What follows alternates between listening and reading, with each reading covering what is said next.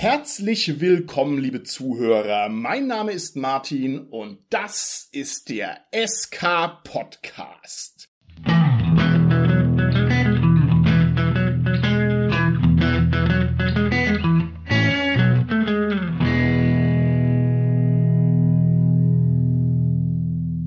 Wir machen heute wieder eine kleine Interviewfolge und es ist ja ein Anliegen vom SK Podcast, dass wir ein bisschen versuchen, so zum Herz des Hobbys vorzustoßen. Dass wir also versuchen, den Wesenskern unseres wunderschönen Hobbys zu ergründen. Und da sind wir auf ein Projekt gestoßen, von dem wir der Meinung sind, dass es vorstellenswert ist, weil es nämlich viele positive Eigenschaften unserer Hobbyisten aufs Vortrefflichste präsentiert. Zum Beispiel Leidenschaft, Commitment, Einsatz, Freude, Hobbytreue, auch so eine gewisse Langzeitlichkeit, ne, dass man sein Hobby nicht wechselt wie andere Leute, die socken.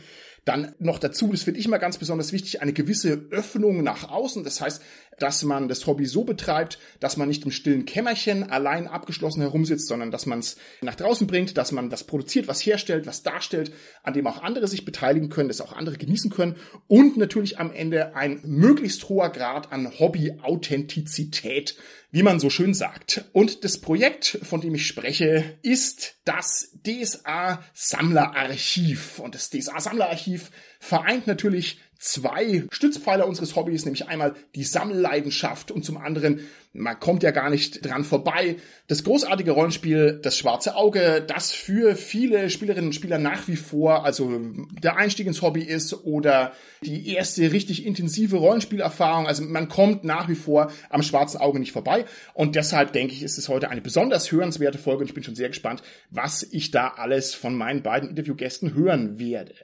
Diese Folge kontextualisiert sich im SK Podcast Kosmos vor allem in zwei Richtungen. Zum einen natürlich in die Sammelfolgen, die wir bisher schon aufgenommen haben. Also wir hatten ja schon mal so Folgen, wo wir mal einen Überschlag gemacht haben, was sich so im Jahr ansammelt und wir haben auch mal mit anderen Sammlern schon drüber gesprochen und natürlich ist es auch ein bisschen DSA-lastig heute. Das heißt, jeder, der ein bisschen Lust auf DSA hat oder jeder, der von draußen auf DSA drauf guckt und sich vielleicht mal zwei Prozent auf DSA einlassen möchte, der sei heute herzlich eingeladen und jetzt möchte ich nicht weiter quatschen, sondern ich begrüße ganz herzlich meine beiden lieben Gäste, den Robert und den Jan. Hallo, ihr beiden. Hallo. Hallo. So, schön, dass ihr da seid. Ihr werdet mir heute Rede und Antwort stehen und ich bin schon sehr gespannt, was ihr mir erzählen könnt. Wir haben bei uns im SK Podcast so eine kleine Tradition und zwar wäre es natürlich schön, wenn unsere Hörer draußen an den Empfangsgeräten so ein bisschen ein Gefühl dafür kriegen, was seid ihr für Menschen und da wollen wir nicht eure Abi-Noten in Bio und in Wirtschaft oder was hören, sondern wir wollen natürlich wissen, was seid ihr für Nerds, wo kommt ihr her, was habt ihr für eine Genese, was ist euer Nerd-Kosmos und da würde ich sagen, gehen wir mal einfach mit dem durchgetretenen Gaspedal durch. Ich würde gerne von dir wissen, lieber Robert, wie bist du denn zum Hobby gekommen und wie lange bist du denn schon dabei als Rollenspieler? Ja, ich habe angefangen, da war ich tatsächlich noch zarte elf Jahre. Damals wow. waren wir mit einigen Freunden bei den Pfadfindern und unsere beiden Gruppenleiter waren große DSA-Spieler und dann gab es eine Sommerfreizeit, wo ich leider nicht mit konnte und die anderen kamen dann zurück und hatten dieses ominöse DSA-Spiel im Gepäck. Und dann haben wir das direkt gespielt und ich muss sagen, für mich war das damals keine große Umstellung, denn letztendlich war das, was wir vorher mit unseren Kuscheltieren, mit Lego, mit Playmobil gespielt haben, schon genau dasselbe, nur ohne Regeln. Aber wir sind da auch hingegangen und haben gesagt, oh, der Typ hat eine Axt in der Hand. Ja, dann kann der halt mit der Axt gut umgehen. Und wir haben auch unseren Papagei-Kuscheltiere, der konnte halt fliegen, wenn es irgendwie über den Hindernisparcours ging. Und schon da haben wir Rollenspiel betrieben im Kindergartenalter.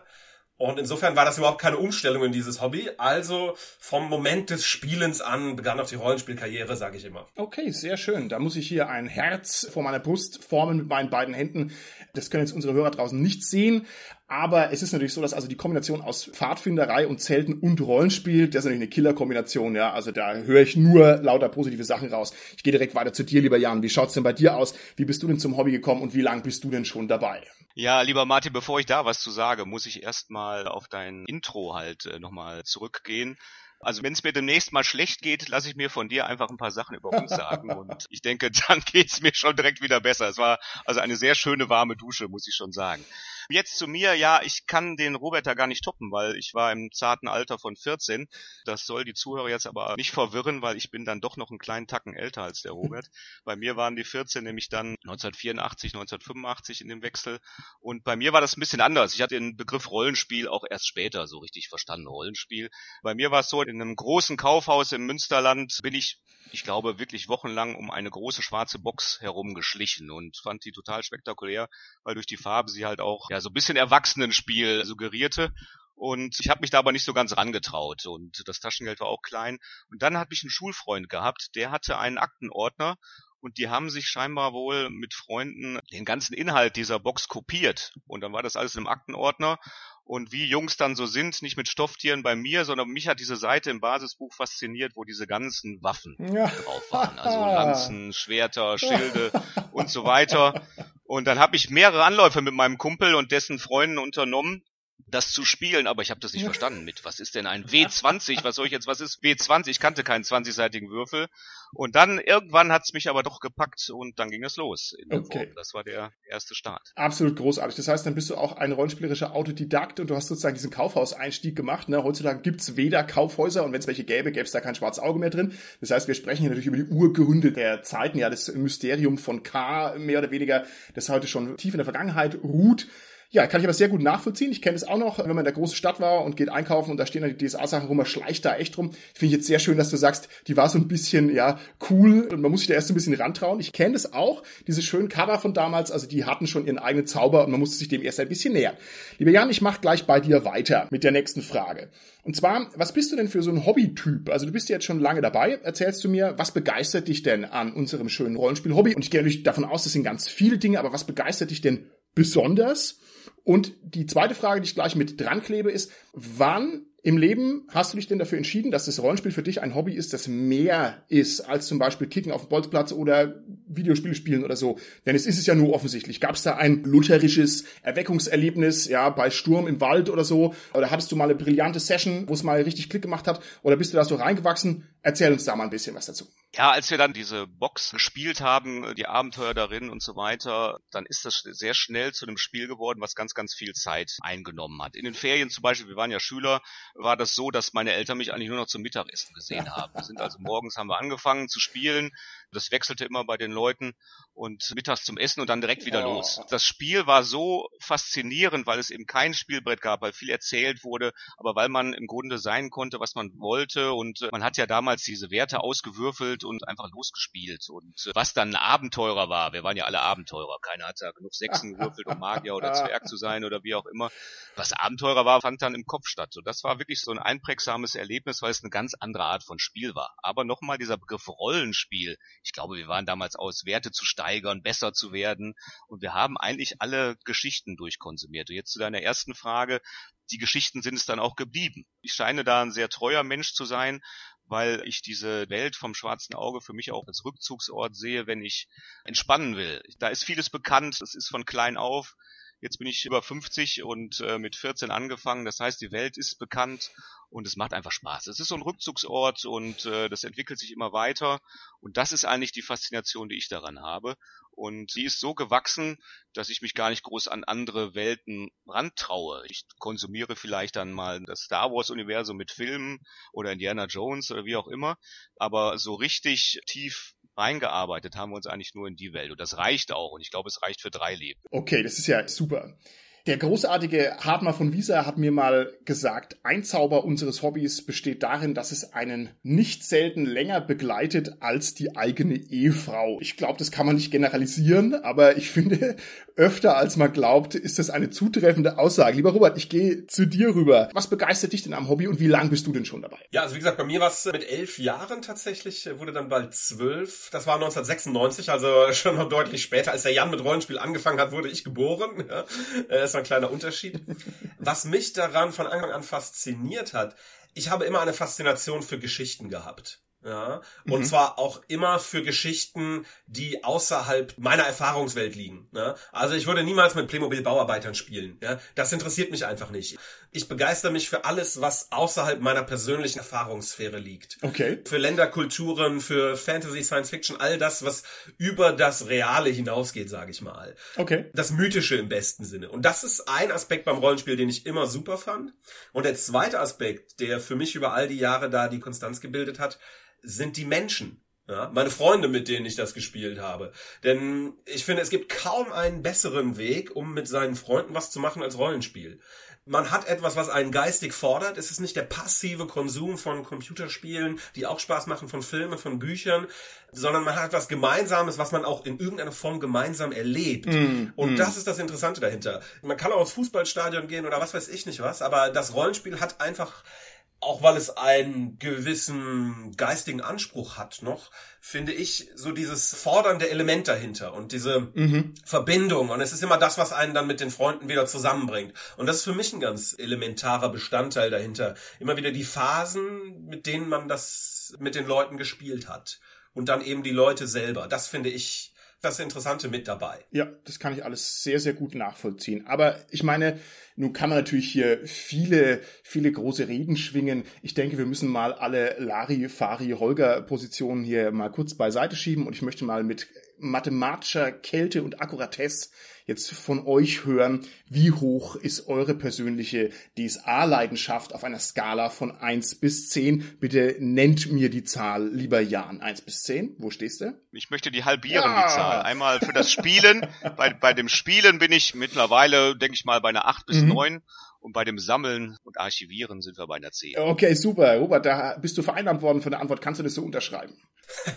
ich äh, mache einfach für mich eine andere Skala. Ja, Für mich liegt die Leidenschaft äh, für DSA ganz allgemein bei 8 Neun gibt es nur für Essen und zehn gibt es für Menschen. Ja, das ist reserviert okay. die Punkte auf der Skala. ja, also äh, höher geht's halt nicht. Ich sehe schon, ich habe ja zwei Interviewgäste, die also aktiv das Interview hintertreiben und die also versuchen durch besonders pfiffige Antworten meine klaren Fragen zu umgehen. Da werde ich also die Daumenschrauben ein bisschen mehr anziehen. Und zwar so. Jetzt habe ich eure DSA-Leidenschaft abgefragt, aber eine ganz andere Frage ist ja die Frage nach eurer DSA-Kompetenz. Ja, ich meine, also sammeln, das kann ja jeder. Ich kann ja persönlich anfangen, jetzt hier irgendwie Briefmarken zu sammeln, habe keine Ahnung von Briefmarken. Es könnte ja sein, dass ihr da quasi das Ganze faked dass ihr überhaupt keine Ahnung habt von dem Stoff. Und deswegen frage ich euch jetzt hier drei Fragen und bin sehr gespannt, ob ihr mir die beantworten könnt. Frage Nummer eins. In dem großartigen Abenteuer vom Tom Finn über den Greifenpass spielt eine Hexe eine zentrale Rolle. Wie heißt diese Hexe? Ja, alter Schwede, Mensch, da haust du ja gleich ein Kaliber raus. Äh, boah, ich muss mal kurz in mich gehen. Ich ich meine, es wäre eine Jala gewesen uh. und der andere Name weiß ich nicht mehr. Ja, Jala, gut. Jala, sage ich jetzt mal. Sehr gut. Jala Sintelfink, jeder DSA da draußen wird mit dem Kopf nicken, denn es ist allgemein bekannt. Dann würde ich sagen, gehen wir jetzt mal von den leichten Fragen weg zu den schwereren Fragen, lieber Robert, in dem Abenteuer mit dem Titel Drei Millionen Dukaten vom Anton Weste, einem der großartigsten Abenteuerschreiber weit und breit, bei weitem nicht nur im DSA-Kosmos, sondern einfach generell hat er wahnsinnig viel drauf, geht es um einen Trek der sich vom Bornland aus Richtung Gareth bewegt. Und in diesem Track sind eine Menge wertvolle Sachen, unter anderem auch eine Statue. Ich würde gerne von dir wissen, welche Statue, die eine mega zentrale Rolle spielt, im DSA-Kosmos wird da transportiert. Das ist eine Statue von Kaiser Hall. Wow, okay, zwei von drei. Exzellent, exzellent. Ja, wir belassen es mal hier, weil wir wollen nicht zu viel spoilern. Gute Antwort. Und jetzt als letzte Frage. Jetzt bin ich mal gespannt, ob ihr das drauf habt. Und zwar würde ich gerne von euch wissen, das gute alte Kusliker Rad, ja, eine Münze, die man in Grüften findet, weil sie mittlerweile nicht mehr gebräuchlich ist. Wie viele Dukaten ist ein Kusliker Rad wert? Jetzt nicht heimlich auf Wiki Aventurica nachgucken. Weiß es jemand?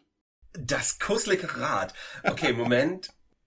Irgendwas ist 50 Dukaten wert. Ja. Ich meine, es könnte das Kusliker-Rad sein, aber es gibt irgendwas, was 50 Dukaten wert ist. Gut, okay. Pass auf. Ich sage 40 oder 50. Lieber Robert, wir machen es so, ob es 20 oder 50 oder 100 Dukaten sind, es ist ja letztlich global betrachtet auch egal. Das heißt, ich wink das jetzt einfach mal als richtige Antwort durch. Wer mag, kann es ja nochmal recherchieren. Gut, okay, prima, prima, prima. Und jetzt die letzte Frage, die ich gerne stellen möchte, und die ist jetzt ein bisschen gemein. Und zwar würde ich gerne wissen, wieder auf einer Skala von eins bis zehn. Und jetzt seid ihr genau die Richtigen, die ich dazu fragen kann. Also jetzt seid ihr wirklich die Kompetenzbrigade, die mir das beantworten kann.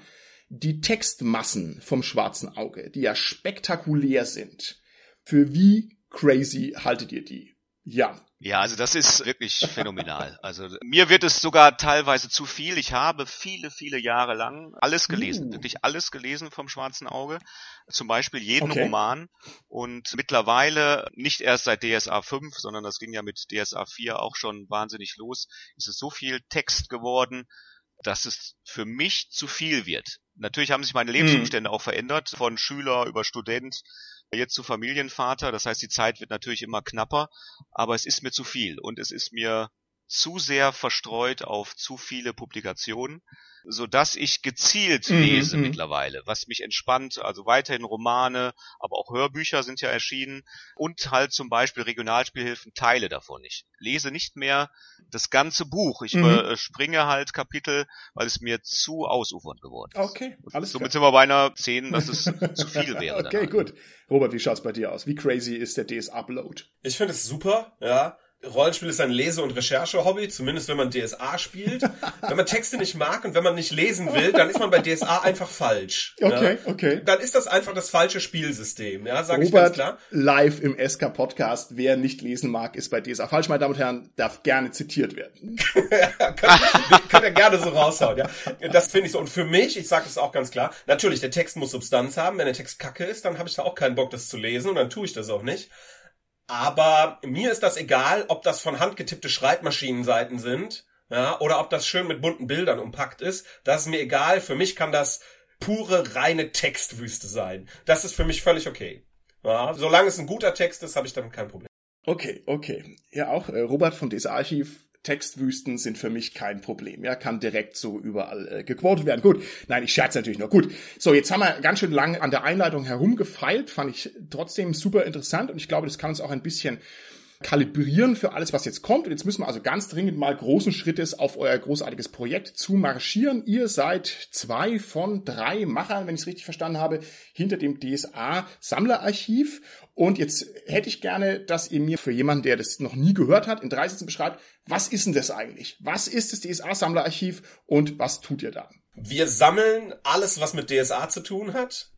Wir erarbeiten uns das in Dokumentationsform und im Austausch und wir präsentieren das auf unseren Social Media Seiten im Internet, damit das jeder sieht. Gut, okay, wow, das war sehr kompakt, ja. Ich kann es natürlich gerne noch ausführen, aber wir können es gerne so kompakt auch lassen. Nee, gerne, wir werden uns ja sowieso noch ein bisschen rantasten, ja. kein Problem. Das ist ja doch ein Projekt, das ein bisschen drüber hinausgeht, über die private DSA-Sammlung, die man so in seinem Rollenspielschrank drinstehen hat, mehr oder weniger zwangsläufig. Ich finde, so eine DSA-Sammlung im Rollenspielschrank ist ja auch so eine Art Rollenspielsediment, ja, so im Laufe der Jahre lagert sich das so mehr oder weniger ab, ob man möchte oder nicht. Aber bei euch ist es ein größeres Projekt. Und ich würde gerne von euch wissen, was habe ich denn dazu bewogen, aus ja, ich sag mal, der natürlichen Ansammlung von Rollenspielprodukten ein großes Projekt zu machen, das auch präsentabel ist und das Dimensionen hat, die über das Normale letztlich hinausgehen. Also es ist so, der Jan und ich, wir kennen uns schon länger von Cons und wir kennen auch andere Leute, die sammeln und haben da einen Freundeskreis in dem Bereich, Menschen, die wir da kennen und ich habe irgendwann mit Faszination festgestellt, je besser ich den Jan kennenlernte, dass er einfach wirklich alles hat von DSA und das auch schon seit immer sammelt. Und ich dachte so, wie, das hast du, wie, das hast du, wie, das hast du? Ja, das war der Hammer. Und irgendwann kamen wir dann auch mit anderen zusammen. Ich weiß nicht mehr, wer dann den konkreten Gedanken hatte kamen wir auf den Gedanken, ja, eigentlich müsste man auch mal hingehen und das auch irgendwie präsentieren, weil da sind so viele geile Sachen. Das ist total doof, wenn das bei uns nur rumsteht und das keiner sieht. Und dann war es auf der DSA-Feier zu 35 Jahre, dass ich dann so ein bisschen die Initiative genommen habe, gesagt, Leute, wir müssen da jetzt was machen. Ja, und das war ja bei der Spielemesse in Essen und mm. ja, da haben wir dann schon gesagt, ich habe gesagt, ja komm, lass uns mal einfach mit Instagram irgendwas anfangen, ja, hin und her, bla bla bla. Ja, und dann haben wir da ein bisschen immer weiter noch so danach dann äh, drüber geredet und dann ging es auf Weihnachten zu und es war so Mitte, Ende November und ich habe gesagt, Leute, Jetzt kommt Weihnachten, wir machen einen Adventskalender und wir hauen 24 Tage lang jeden Tag ein geiles Sammlerdingen raus. Und das war quasi, ich glaube, der 28. November, wo wir das entschieden haben. Ich habe gesagt, hier, der Instagram-Account steht und jetzt machen wir einfach mal. Und dann sehen wir, was sich daraus entwickelt und äh, was sich für uns daraus entwickelt auch.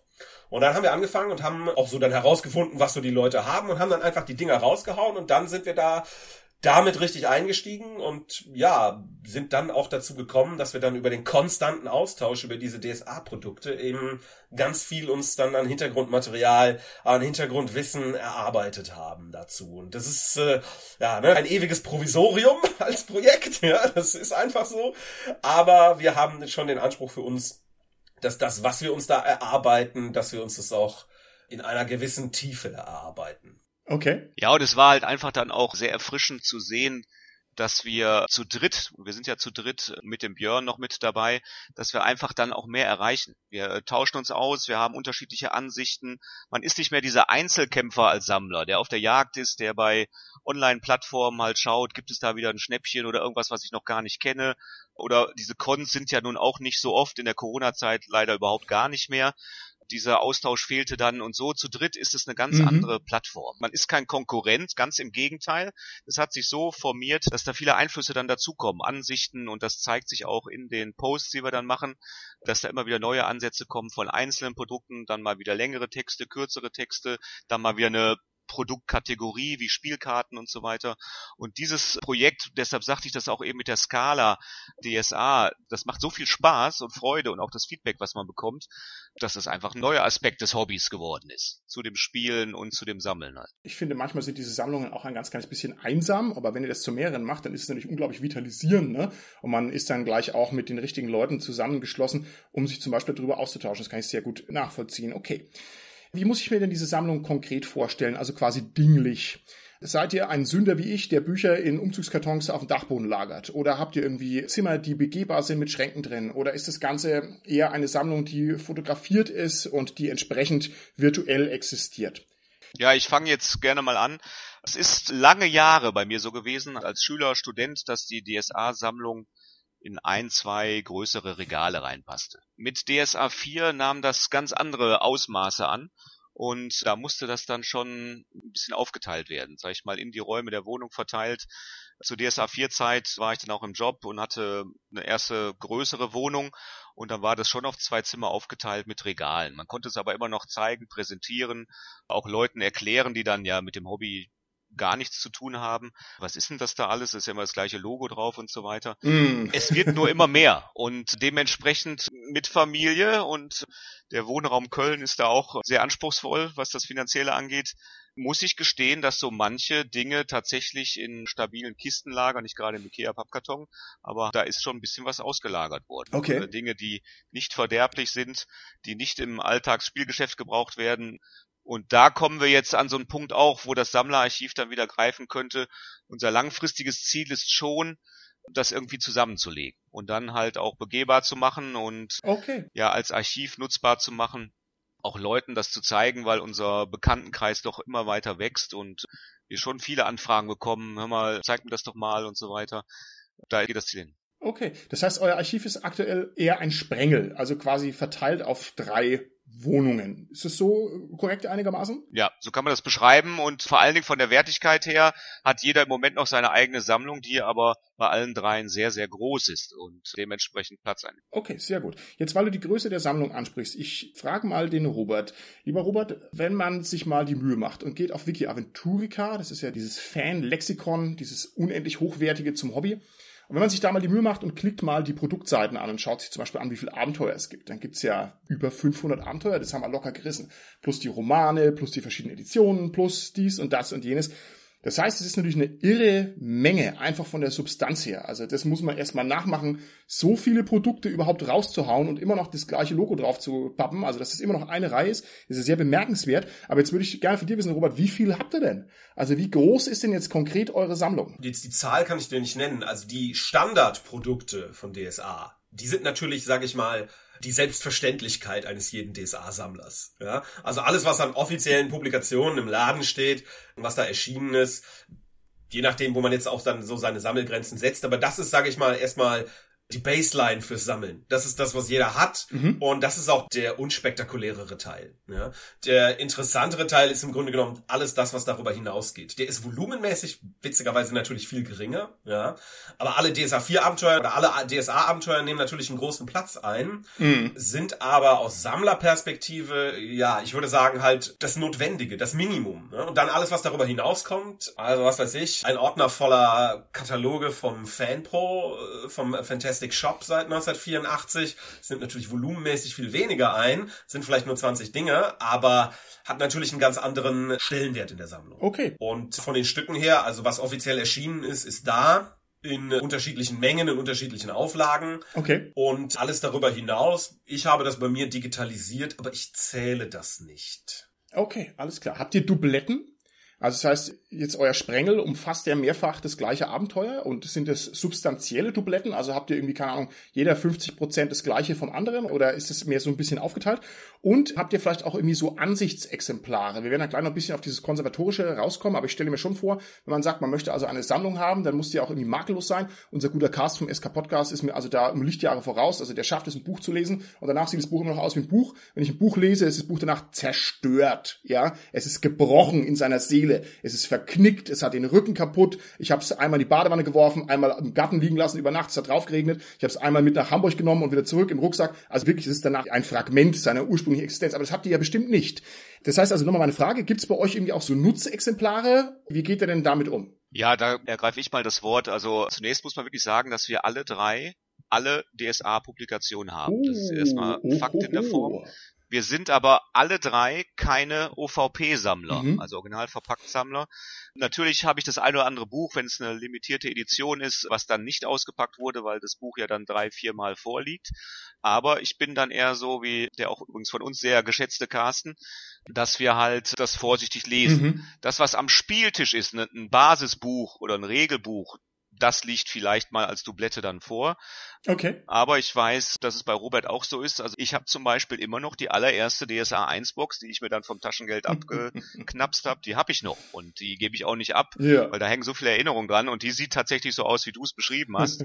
aber die geht auch nicht weg in der Form. Ne? Und ich brauche sie dann aber auch nicht original verpackt, das, was in die Sammlung reinkommt, ist ja dann jetzt durch die DSA 5 Zeit natürlich dann nagelneu.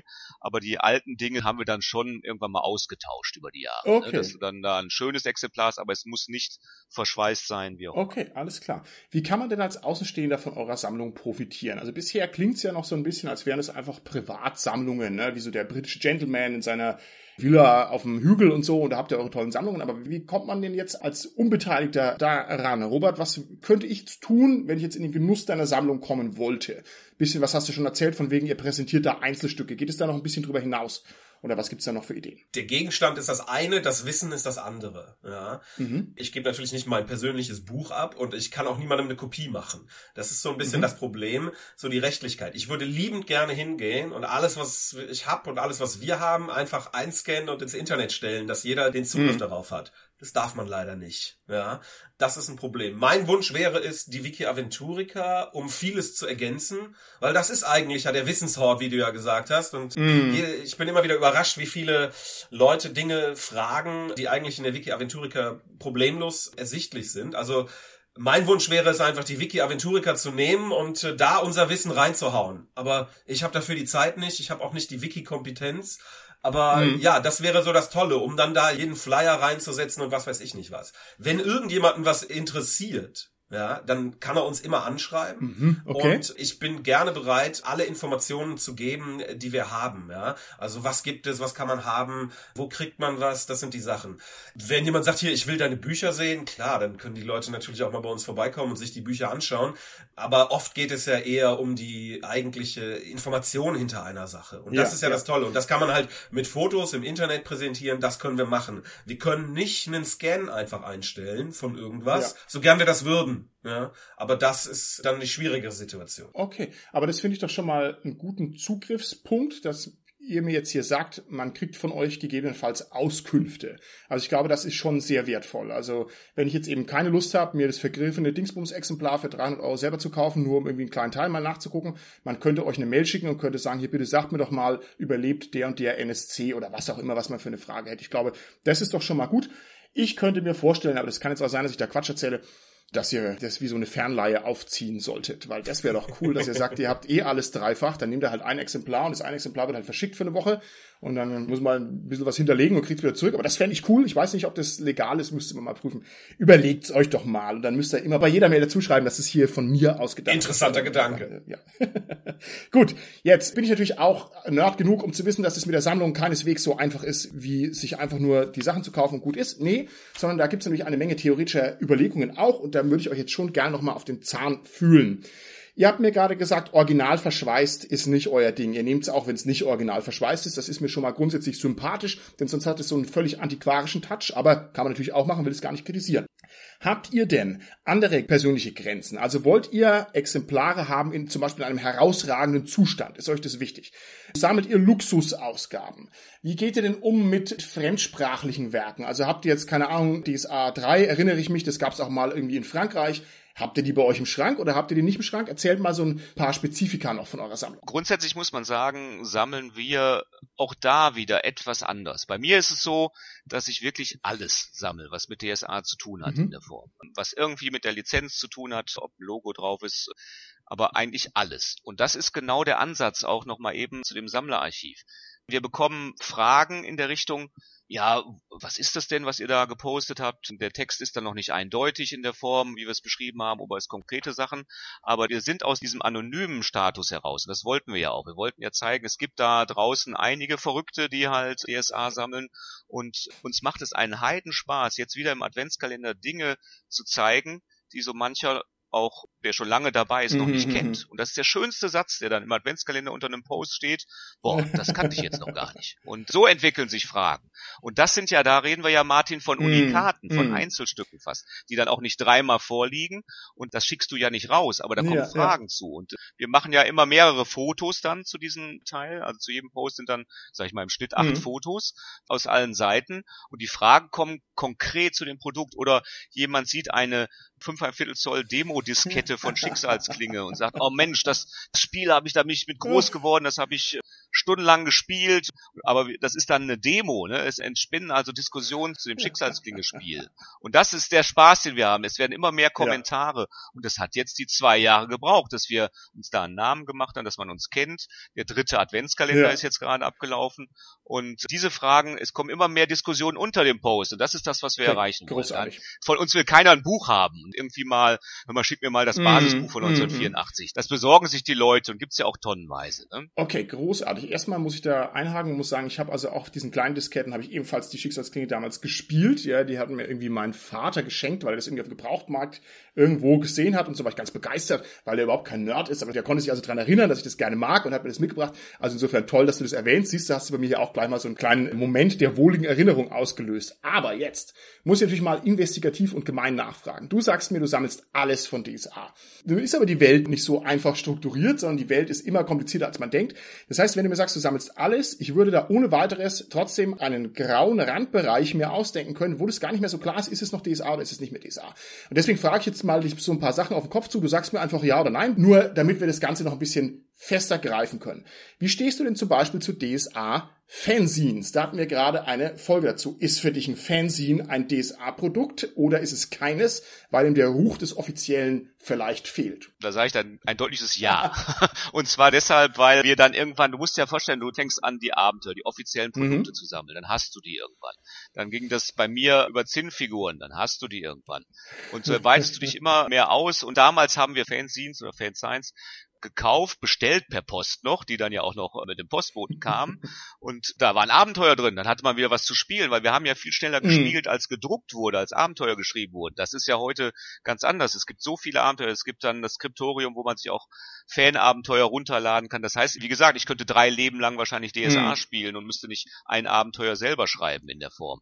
Aber das hat sich so entwickelt und wir sind dann über diesen Archivgedanken natürlich auch auf die Fanscience halt äh, übergegangen. Und da habe ich zum Beispiel einen Schwerpunkt, dass mich all die interessieren, wo bekannte Autoren halt mit dabei ah, sind. Also okay. die entweder DSA-Autoren wurden oder die es noch sind. Mm. Das ist so für uns dann auch wieder DSA. Und das ging bis hin zu den damaligen DSA 4 Spielleiter, den Alvaran Jahren, dass wir ja, also ich bin denen ja hinterhergereist quasi von Con zu Con und diese Abenteuer zu spielen Und das war für mich offizielles ja. DSA. Also habe ich dann auch mal vorsichtig gefragt, kann man das Abenteuer vielleicht auch mal bekommen irgendwie für den Eigenbedarf? Und so sind auch über 100 Alvaranias Abenteuer. Oh, das ist ja großartig. Ist ja Printausgaben gar nicht das ist ja großartig. Ne? Und deshalb auch dieser Archivgedanke, ne? das bringt nicht, und wir merken auch, wenn ich sowas ausstelle als Posten, Alvaranias Abenteuer, das zieht nicht. Wenn ich aber jemandem zeige, guck mal, die und die Story, da wurden ja damals dann auch Produkte mit umworben, weil es dann in der Region spielte und so weiter. Das ist halt ein Archiv und ich glaube, das ist in der Form das, was uns auch einzigartig macht. Okay, das finde ich toll. Und vor allem finde ich, mir hört auch hier das Herzblut raus, das da drin steckt und das finde ich fast noch tausendmal wertvoller und löblicher und anerkennenswerter als jetzt hier die tollen Luxusausgaben, obwohl die natürlich auch großartig sind. Robert, ich gebe mal die Frage an dich weiter. Es bleibt im selben Gedankenkontext. Sammelt ihr denn PDFs? Sammelst du PDFs? Ja, also ein Teil der Sammlung ist natürlich digital. Ja, auch als Ergänzung dazu. Mhm. Äh, ich habe keine Ansichtsexemplare, ich spiele dann digital mittlerweile. Ja, mhm, okay. Das ist für mich die Sache und für mich, wenn es alle DSA-Produkte, alle offiziellen zumindest, als adäquate, in, nach meinen Ansprüchen in genügenden PDF-Qualität gäbe, würde mir das vielleicht sogar auch reichen. Das weiß ich gar nicht genau. Ja? Mhm. Mir geht es mhm. dann tatsächlich nicht mal um das Materielle dahinter. Ja? Für mich ist alles mhm. sammelnswert, was einen Informationswert für mich hat. Wo ich mhm. Informationen herausziehen kann für mich. Und darum habe ich zum okay. Beispiel ich sammle keine limitierten Sachen. Ja? Also aus verschiedenen Gründen tue ich das nicht, aber für mich steckt da kein Mehrwert dahinter. Und ich finde, wenn okay. mir einer sagt, hier hast du eine Sammleredition, dann regt sich in mir ein innerer Widerstand nach dem Motto, wie du willst mir erklären, mhm. was ich sammeln soll. Nee, mache ich nicht. Gut. Okay, dann äh, bohre ich bei dir auch mal ein bisschen nach. Ich war mal auf einer Redcon, ich habe also auch viele Redcons mitgemacht in meiner Existenz da gab's Chili. Und das Chili war sehr lecker. Das wurde so vor dem Fritz Henschler Haus, hieß es, glaube ich, ausgeschenkt. Und das wurde geschöpft in so einen Napf, weiß ich nicht, was das war, irgendwie so ein Ikea-Napf, so dass man sich das so grob vorstellen kann. Und das war so ein Chili-Napf für maraskanische Feuerbohnen-Geschichten. Äh, und da war jetzt ein Travia-Print außen drauf. Lieber Robert, ist ein Travia-Print auf einem an und für sich relativ generischen Plastikschüsselchen, ist das für dich ein sammelswertes Ding und findet sich sowas in eurem Archiv oder nicht?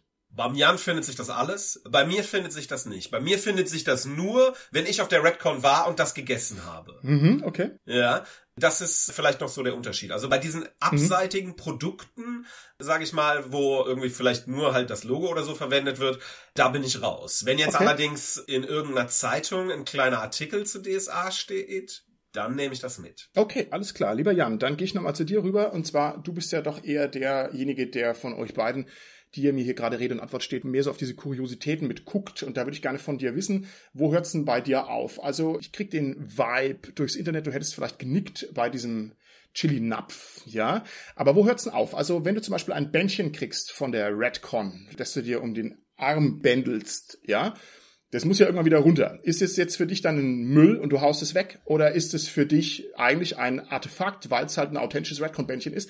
Und es soll gar keine gemeine Frage sein, sondern mich interessiert es wirklich, weil ich finde, es ist schwierig, das abzugrenzen. Ab wann ist es irgendwie echt crazy und ab wann ist es noch aufgeladen mit diesem Mehrwert der Sammlung, auch mit diesem persönlichen Wert? Wo ziehst du da die persönliche Grenze? Ist so ein Bändchen für dich Müll oder ist es für dich ein Memorabilium? Es hängt tatsächlich immer wieder von dem Objekt mhm. ab. Ich habe damals, das, ich musste gerade wirklich schmunzeln mit dem Chili-Napf. es gab, glaube ich, vier oder fünf, ich weiß es auswendig nicht, verschiedene Motive auf Nein. Und ich stand davor und das Sammlerherz wollte natürlich direkt oh. alle mitnehmen. Aber vier oder fünf Chili konnte ich mir jetzt auch nicht reinziehen in der Form. Und dann kam wieder so meine Frau und die Kinder in den Kopf. Da ich, oh nee, du kannst jetzt hier nicht mit fünf Holzschüsseln. Das waren okay. Holzschüsseln mit, mit Löffel und Gabel dabei. Kannst du nicht machen. Also habe ich dann über die drei Tage drei der vier oder fünf Schüsseln mitgenommen. Also fehlten Nein. mir zwei. Diesen Fehler habe ich genau einmal gemacht, weil ich habe dann fünf Jahre gebraucht, diese anderen beiden Holzschüsseln auch noch oh. irgendwann zu kriegen. Und vor allen Dingen in einem Zustand, dass dann nicht die Holzgabel nur noch zwei Zinken hatte oder das Travia-Emblem äh, komplett abgespült von der Spülmaschine war und so weiter. Das war nicht so leicht. Und es ist also immer schwierig. Wenn du nach den Redcon-Bändchen fragst, da habe ich genau eins oder zwei weil nämlich dann irgendwann mal ein DSA-Logo auf diesem okay. Bändchen war. Und das habe ich mir dann tatsächlich aufbewahrt, habe ich mir dann vorsichtig von der Hand operiert und dann äh, zu den Redcon-Sachen mit dazu getan. Aber es muss schon DSA-Bezug sein, es muss ein persönlicher Bezug sein, dass man da vielleicht auch eine schöne Con hatte, sich daran erinnert, so wie andere dann vielleicht von Konzerten irgendwas aufbewahren oder von Sportevents mal ein Ticket oder so. Das ist dann schon so. Aber das unterscheidet uns ja dann halt okay. eben wieder. Und äh, unser Dritter, der Björn, könnte das auch nochmal anders sagen. Bei mir ist es wirklich alles. Da muss dann okay. alles hin und das alles hat dann irgendwann ein Ende, nämlich bei den verschiedenen Lizenzen, die vergeben mhm. werden. Und da geht es dann irgendwann nicht mehr. Das geht finanziell nicht, es geht für mich ethisch auch nicht, weil ich dann merke, nee, also du bist zwar wahnsinnig, aber du musst irgendwann auch mal die Reißleine ziehen. Und dann das Götteramulett jetzt in der Holz, Metall, Platin, Edelstahl, was weiß ich Variante, da wird es dann schwierig. Okay. Und da kann ich mich, und das habe ich durchs Archiv gelernt auch, kann ich mich dann auch äh, im Zaum halten. Und dann haben wir eben nicht alles dreimal vorliegen. Okay, ne? alles klar. Das ist halt ganz wichtig. Sehr, sehr interessant. Wie funktioniert denn euer Sammelprozess? Jan, bei dir wirkt es mir so ein bisschen Jäger- und Sammlermäßig. Ne? Also man geht auf die Redcon übrigens cool. Dann waren wir da offenbar nah beieinander gestanden, schon vor vielen Jahren und haben also uns Gedanken gemacht über maraskanisches Feuerbohnen-Chili. Ja, ist ja auch sehr nett, das hier im Nachhinein zu erkennen. Also bei dir ist es vielleicht eher so ein bisschen so ein Jäger- und Sammler-Ding, zumindest aus dem Urgrund heraus. Ich glaube schon auch, dass du da mittlerweile systematisch rangehst, aber das ist vielleicht so ein bisschen das, was dich triggert. Robert, wie läuft es denn bei euch auf einem höheren Level? Habt ihr Listen, die ihr abarbeitet? Habt ihr Einkaufspläne? Habt ihr Bereiche, die ihr abfarmt? Habt ihr eure Aufgabengebiete aufgeteilt untereinander? Wie muss ich mir den Erwerb von DSA-Material bei euch vorstellen? Ja, also ich kann das bei mir vielleicht ganz gut sagen, weil ich habe äh, meine DSA-Sammlung, ich sag mal, in nachholender Form aufgearbeitet. Ich habe immer gekauft, was mich interessiert mhm. hat und bin dann irgendwann irgendwann an den Punkt gegangen, dass ich gesagt habe, okay, jetzt kaufe ich alles bis, das war dann so am Ende von DSA 4, und habe ich gesagt, okay, jetzt will ich alles haben bis zum Ende von DSA 4, alle Produkte und ja, das ist dann ein Prozess, der zumindest bei diesen offiziellen Dingern halt jetzt über vier, fünf Jahre andauert. Aber jetzt habe ich alles, ja, das ist okay bei den mhm. offiziellen Sachen. Bei manchen Sachen weiß man auch einfach, okay, wenn ich jetzt irgendein DSA 3 Abenteuer haben will, das kriege ich jederzeit für 15 Euro, wenn ich es kaufen will. Ja, so. Das heißt, mhm. da ist dann nicht so die brennende Leidenschaft dahinter. Aber für uns ist Recherche ist ganz wichtig. Gerade bei neuen Sachen ist der Jan völlig up to date und eben der Austausch, dass wir dann eben feststellen, ach schau her, da gibt's doch noch eine zweite Auflage von dem Abenteuer, die nehmen wir mal mit, besorgen wir uns, uh. ja, die dann auch nicht in der Wiki Aventurica steht oder bei alten Produkten oder so, was gibt es da tatsächlich auch? Da muss man dann schon also wirklich Kataloge durchwälzen und all solche Spirenzien, um dann überhaupt zu wissen, was gibt es an Produkten, ja, das ist ja auch teilweise verloren gegangen. Oder auch, da wir uns ja auch für Flyer und Werbeprodukte und was weiß ich nicht was interessieren und für alles, was so nebenbei erscheint, dann ist schon auch wichtig zu sagen, ey, guck mal hier, ich war auf der Feencon und da haben sie den und den Flyer verteilt. Hast du den schon? Ich habe dir mal zwei mitgebracht. Hier kannst du das nehmen. Also wir haben da schon ein Auge und wir wissen, also ich und der Jan eigentlich auch, wir wissen ganz genau, was uns fehlt. Wir wissen ganz genau, was so auf der mhm, Wantlist mhm. noch steht. Wir wissen auch beim anderen, was auf der Wantlist steht. Ja, also okay. und wir haben auch einfach das Gespür, wenn wir irgendwas sehen, dann wissen wir, okay, das ist jetzt so selten und das ist so interessant. Ich hab's zwar, aber der eine oder andere will es vielleicht noch. Ich nehme das jetzt und ich finde garantiert, weil wir sind natürlich nicht nur wir drei, sondern wir haben auch einen erweiterten Sammlerkreis, so dass wir dann sagen können, mhm. hey, hier, das hier voll geil, hast du das, willst du das, nimm es, ja, ich hab's besorgt, weil manche Dinge sind einfach so besonders, die nimmt man immer mit. Ja, wenn man sie mhm. bekommen kann. Und ja, es ist ein Prozess, der auf allen Ebenen stattfindet. Also über die Online-Plattformen, über Foren, über Pipapo, hoffentlich auch mal im Podcast zu sagen, ey, mir fehlen noch drei Redcon-Tickets, wo ich nicht war, die will ich haben. ja, also, also falls jemand sich von seinen alten Redcon-Tickets trennen will, schreibt uns an, überhaupt kein Problem, finde ich spannend auch wenn ich nicht da war. Und da wird jeder Kanal genutzt, jede Möglichkeit. Man ist im persönlichen Austausch mit Leuten. Dann haben die Leute auch dann immer mal wieder so eine Box mit doppelten Tauschsachen und all solche Spirenzien. Also es wird jeder Kanal genutzt, um an Dinge dran zu kommen. Okay, großartig. Hat eure Sammlung besondere Schätze? Also gibt es irgendwelche Objekte, wo ihr sagt, das ist mein top wertvollstes, krassestes Ding hier von Ulrich Kiso, handsigniert, die Travia-Schüssel oder sowas? Also ich scherze natürlich. Also was ist euer bestes Stück in der Sammlung?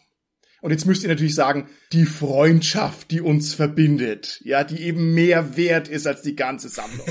Aber danach, was ist also das zweitwertvollste? Ja, ich kann da gerne mal anfangen. Also es ist eben nicht so leicht zu formulieren. Es ist genau das, was wir in unseren Posts darstellen, sind unsere wertvollsten Schätze eigentlich im Grunde. Das sind ganz oft Unikate, das sind nicht materielle Werte von Dingen. Ich habe eben diese Demo-Varianten der alten Schicksalsklinge anspielen lassen. Da gibt es Disketten, es gibt die großen Disketten, die kennt ja kaum noch einer. Robert kennt sie noch, aber danach wird's dann langsam dünn ja, in der Form. Meine Kinder wissen überhaupt nicht, was das ist. Die kennen ja nicht mal mehr eine CD in der Form und das ist halt nicht so leicht zu machen. Wir haben im aktuellen Adventskalender zum Beispiel drei uralte Messe-Plakate, nenne ich sie jetzt mal, mit Abenteuercovern von 1997 ausgestellt. Und die haben wir bekommen, weil sie in einer Konkursmasse von Schmidt veräußert wurden, von Schmidt Spiele 97. Und das hat ja einen materiellen Wert von 0,000. Und für meine Frau, die sind ganz schnell erstmal im Keller verschwunden, die darf die gar nicht sehen in der Form, weil sie, ich glaube, 1,20 mal 60 breit und groß sind. Davon drei Stück. Aber das ist einfach cool, ne? sowas zu sehen nochmal, es wird ja weggeschmissen, das ist ja Wegwerfware ja. in der Form, das, das gibt es kaum noch und das ist eben das Interessante. Dann gibt es eine Individual Edition, die an die Mitarbeiter von dem Spiel Drakensang halt verteilt wurde, aber nur von den oberen Mitarbeitern. Sowas finden wir dann auf einmal im Second-Hand-Laden in Mainz und die ist personalisiert, da stand der Name noch desjenigen drauf, der die bekommen hat und so weiter. Das sind, ich glaube, es sind keine materiellen ja, Werte, ja. weil ich kann das Drakensang-Spiel jetzt überall runterladen und dementsprechend, das ist das, was das Archiv ausmacht, was wir den Leuten zeigen. Und wenn es bei dem einen oder anderen zu einem Schmunzeln führt oder wirklich zu einem Aha-Effekt, oh, das kannte ich auch oder das kannte ich eben nicht, dann haben wir schon was erreicht für uns. Und das ist das, was Spaß macht. Und da hast du genau recht. Dieses Jäger- und Sammlerprinzip, das ist bei mir seit 84. Ne? Alles, was es zu DSA gab, wollte ich haben. Dazu noch eine kleine Geschichte, um das nochmal zu verdeutlichen. Ich war dann halt 15 und dann kam die zweite Auflage der Werkzeuge des Meisters Box. Und da waren dann so Pappaufsteller drin, so kleine Figürchen, mhm. ganz viele. Und es gab kein Internet, keiner wusste, wann es sie gab. Und dann haben wir einen Klassenausflug von Münsterland nach Düsseldorf gemacht, um den Landtag zu sehen und so weiter. Und Düsseldorf war ja nun mal mit Erkart die Werner Fuchs Uli Kiso Region. und dann sind wir mit fünf Jungs in einen Karstadt reingegangen in die Spielzeugabteilung mal zu gucken, gibt es irgendwas Neues von DSA? Und dann stand diese Box in einem Regal und dann sind fünf Jungs gleichzeitig losgerannt und wer als erster an der Box ankam, der oh, hat sie dann bekommen. Oh nach dem Motto, und hat sie Herrlich. dann gekauft. Und dann haben aber alle fünf das Geld dann zusammengeschmissen, ne, in der Form.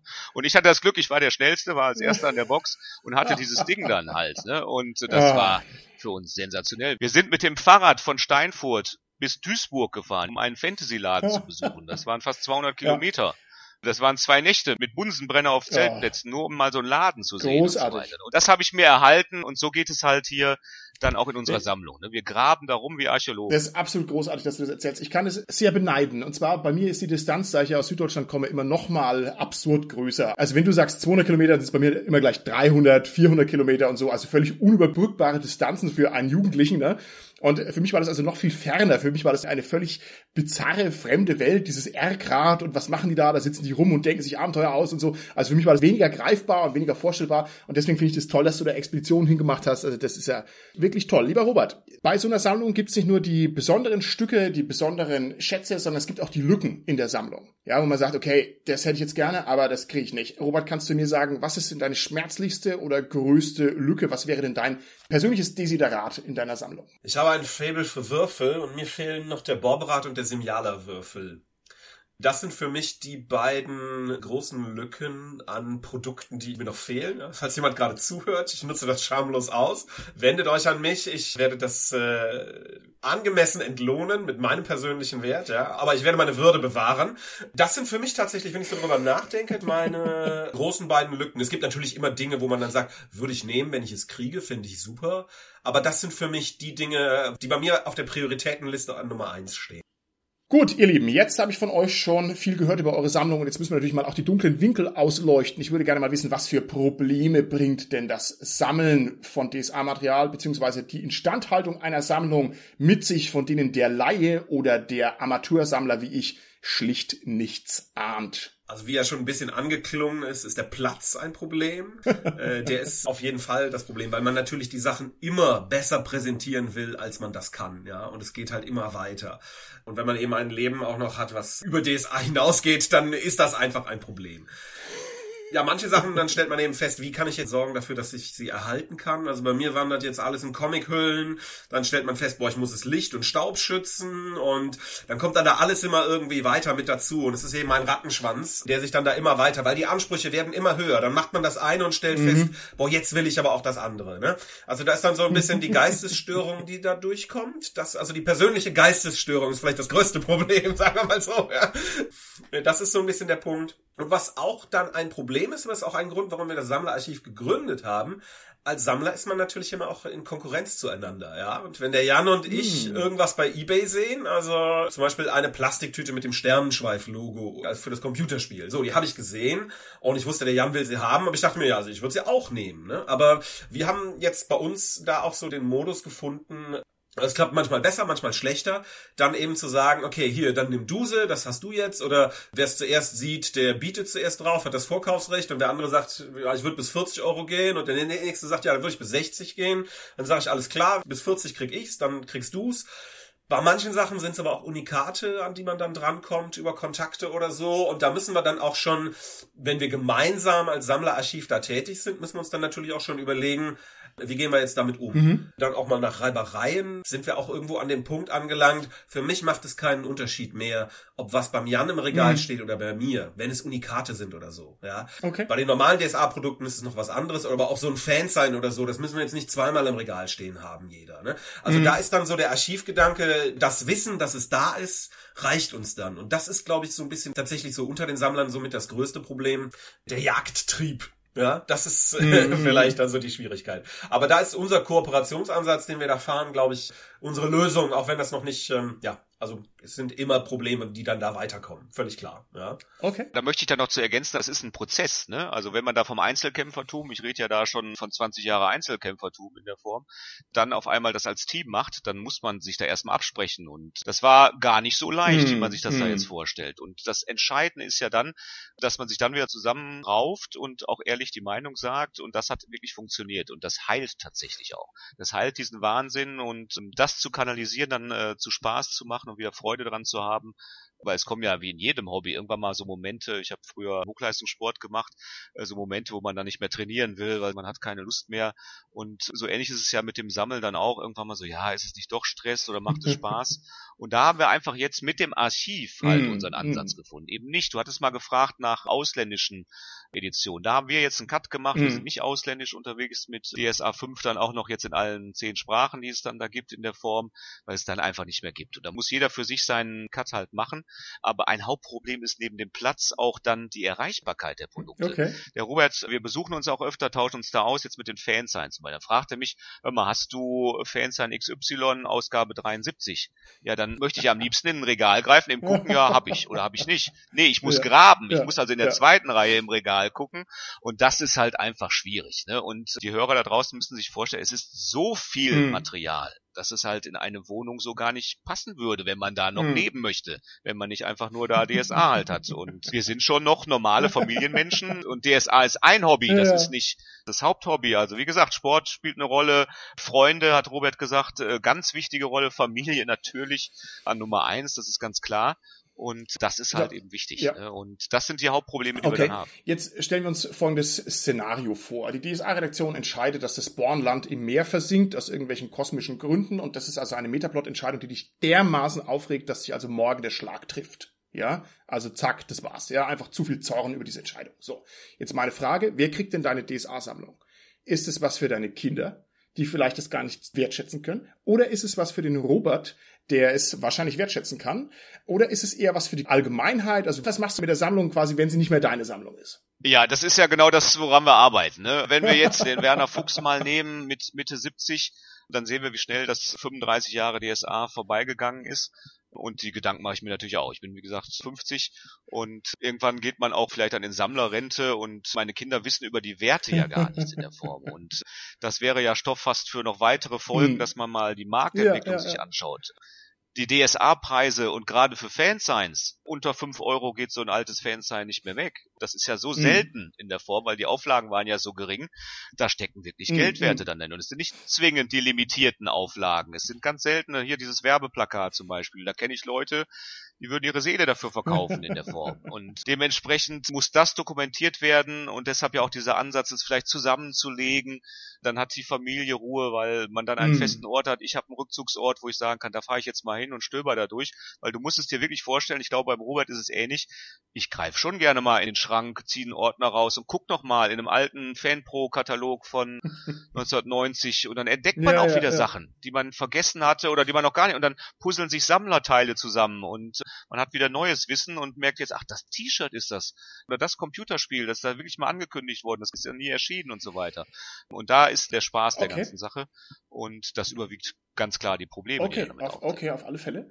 Ich finde, es klingt aus euren Darstellungen an, dass ihr über das reine archivalische Sammeln hinaus noch andere Ansprüche oder noch weitergehende Ziele habt. Ich weiß gar nicht, ob die schon ausreichend artikuliert sind, aber ich finde, es klingt so ein bisschen auch danach, dass ihr das DSA-Material irgendwie erschließen wollt.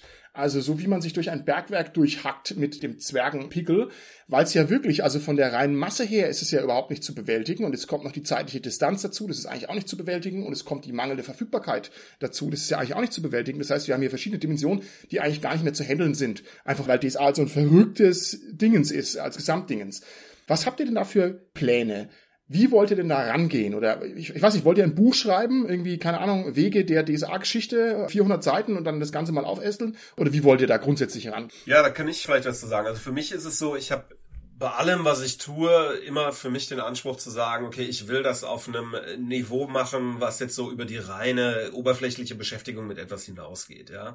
Also mich interessieren immer Hintergründe hinter allem.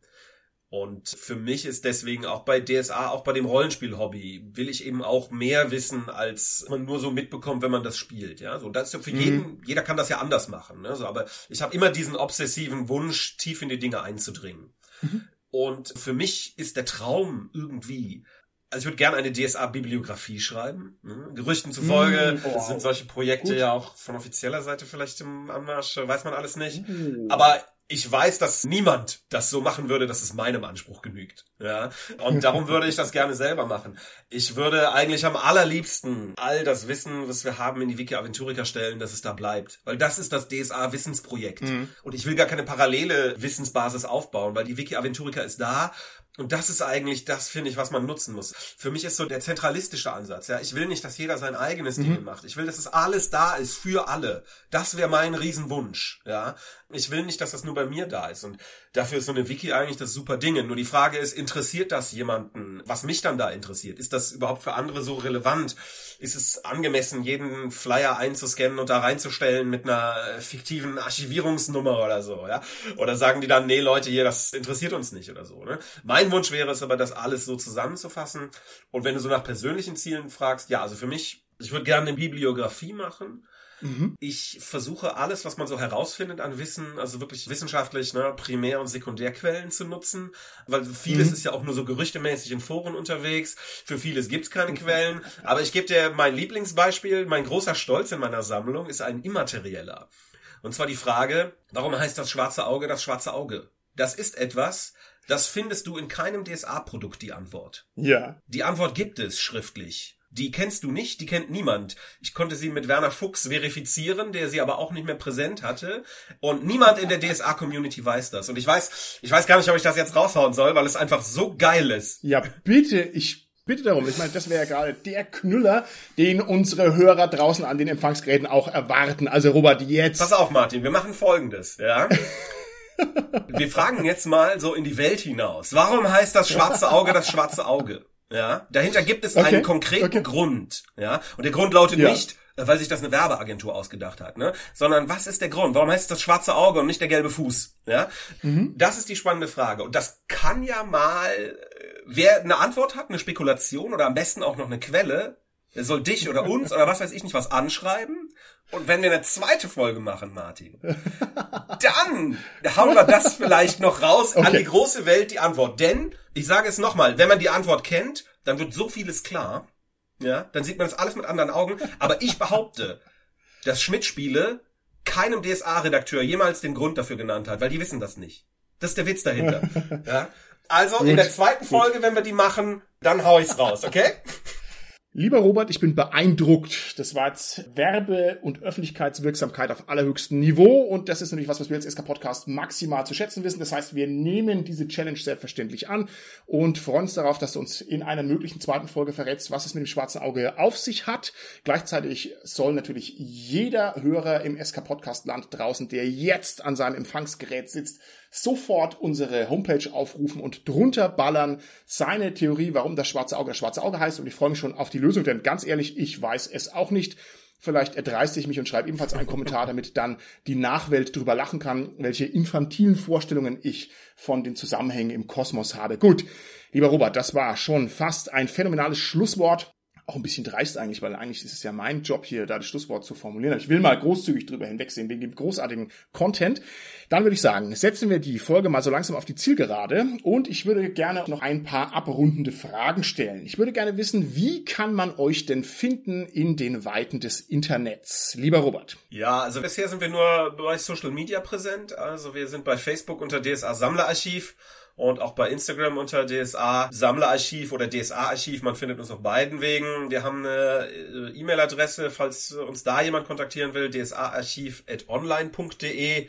Und wir versuchen auch immer mal wieder so ansonsten irgendwo aufzutreten in den DSA-Foren oder äh, auf Discord-Servern und so sind wir auch grundsätzlich. Wir sind aber jetzt nicht da die vokalsten Stimmen in der Community, sage ich mal. Ja, aber wir sind überall da und man kann uns da auch überall anschreiben und hoffentlich erreichen, sage ich mal, wer uns das, wer uns da hier kriegen will. Okay, wie kann man euch denn unterstützen? Worüber würdet ihr euch freuen? Ihr habt jetzt draußen im SK Podcast Land einen Hörer, der möchte euch was Gutes tun. Was tut der denn? Was wäre denn das Allerbeste, lieber Jan? Ja, wie kann man uns eine Freude machen? Also ihr macht uns auf jeden Fall eine Freude, wenn ihr einfach Kontakt zu uns aufnehmt.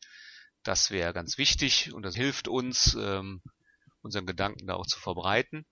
Kontakt zu uns aufnehmen heißt, wir suchen Kontakt zu anderen Sammlern. Ihr könnt uns eure Schätze zeigen. Wäre auch schön, wenn ihr uns Sachen anbieten könnt. Eine Liste hier zu veröffentlichen, was wir noch als Wantlist haben, ist nicht so leicht. Ganz viel fehlt im Bereich Merchandise wie T-Shirts und so weiter. Es gab Aufkleber und so. Das könnte man dann im, im, Detail klären. Aber viel wichtiger sind die Kontakte. Auch wenn ihr Fragen habt zu Produkten, wenn ihr irgendwas sucht, wendet euch an uns. Das würde uns riesig freuen, weil der Austausch zeigt immer, dass das gegenseitig hilft. Und das wäre das Wichtige. Also das wäre dann auch die Möglichkeit, in Kontakt zu kommen. Ja. Mm, mm. Und wenn ich das ganz kurz ergänzen darf, Fragen, also wir haben schon E-Mails bekommen, da hat uns jemand die DSA 3 Basisbox geschickt und gefragt, ist das was Besonderes, ja? Also, also dann bitte nicht enttäuscht sein, wenn wir bei den normalen DSA-Produkten sagen, ja, ist schön, dass du es hast, freut uns, ähm, viel Spaß damit weiterhin, ja? Also, das sind dann für uns natürlich normale Sachen. Aber da sind wir gerne jedem bereit, Auskunft zu geben. Auch wenn jemand seine Sachen verkaufen will und einfach wissen will, was kann er dafür haben, kann man auch immer gerne, wir haben die Marktpreise da gut im Überblick, kann man auch immer gerne realistische Einschätzungen geben und, was der Jan jetzt nicht gesagt hat, wenn jemand Sammelschätze hat, die nicht abgeben will, völlig egal, könnt ihr uns trotzdem anschreiben. Wir freuen uns einfach darüber zu wissen, dass es das gibt und dass es irgendwo ist.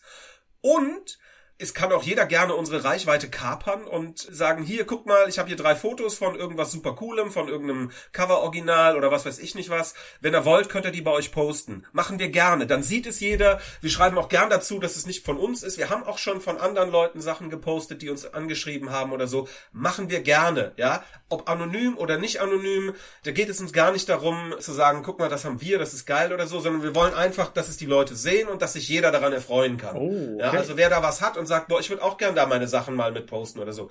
Schreibt uns an, schickt uns Bilder, wir hauen das raus. Ja, liebend gerne. Okay, prima. Dann würde ich sagen, sind wir hiermit am Ende unserer Folge angelangt und wie das bei uns so üblich ist. Zunächst mal möchte ich mich bei euch bedanken. Schön, dass ihr euch hier eingefunden habt. Schön, dass ihr uns ein bisschen was erzählt habt. Schön, dass ihr auch mir das ein bisschen näher gebracht habt. Ich war da jetzt noch gar nicht so recht im Bilde, was ihr Tolles tut. Dann überlasse ich euch jetzt hiermit die letzten Worte an die Rollenspielnation.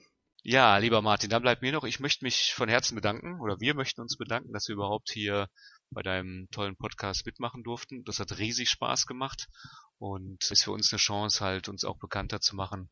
Ganz herzliches Dankeschön dafür. Und der Robert hat es ja anklingen lassen. Vielleicht gibt es ja dann bald eine Auflösung zum schwarzen Auge und somit eine zweite Folge. Uns wird das riesig freuen. Ich hoffe, draußen hatten die Leute auch ein bisschen Spaß und wir sind auf Feedback gespannt und wie gesagt, meldet euch bei uns. Wer schon mal auf einem Ärztekonzert war, der hat da bestimmt einen Satz gehört, den man auch als Rollenspieler beherzigen kann. Halt's Maul und Spiel. Und nutzt die Wiki Aventurica. Gut, dann freue ich mich schon drauf. Bis zum nächsten Mal, ihr beiden. Tschüssi. Tschö. Ciao, tschö. Bis dann.